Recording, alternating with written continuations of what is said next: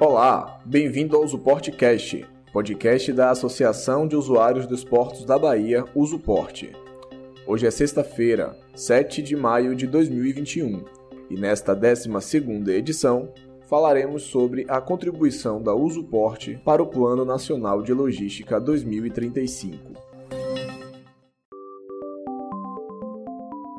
Elaborado pela empresa de Planejamento e Logística, EPL, o Plano Nacional de Logística estrutura e qualifica o processo de planejamento integrado de logística no país, interligando rodovias, ferrovias, portos, aeroportos e hidrovias.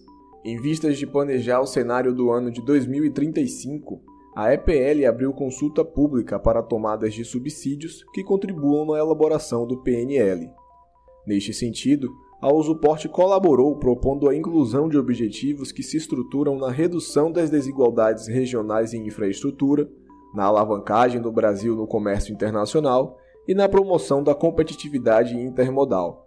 Economista e assistente de diretoria na Usuporte, Adermes Pascoal Júnior destrincha cada um desses eixos, explicando o que a associação espera do PNL.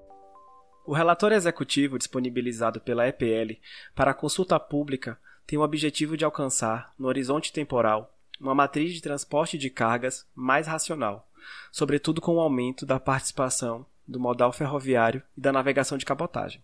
Em sintonia com os princípios e diretrizes da Política Nacional de Transportes, a Usuporte sugeriu a criação e o acompanhamento de novos indicadores que permitam mensurar, por exemplo, a concentração de mercado e de ativos de infraestrutura em cada modal por região. No tocante à simulação de cenários com reflexos na política setorial dos modais, a Usuporte propôs a projeção de novas matrizes de carga, considerando o estabelecimento de linhas diretas de navegação de longo curso para a carga containerizada em terminais de transbordo entre o Brasil e os principais blocos econômicos, bem como a recuperação de trechos ferroviários abandonados e ou subutilizados, como o corredor Minas-Bahia.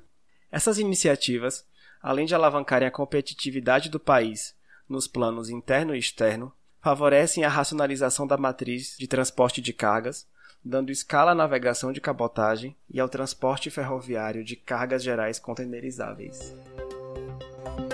E assim chegamos ao fim de mais um episódio.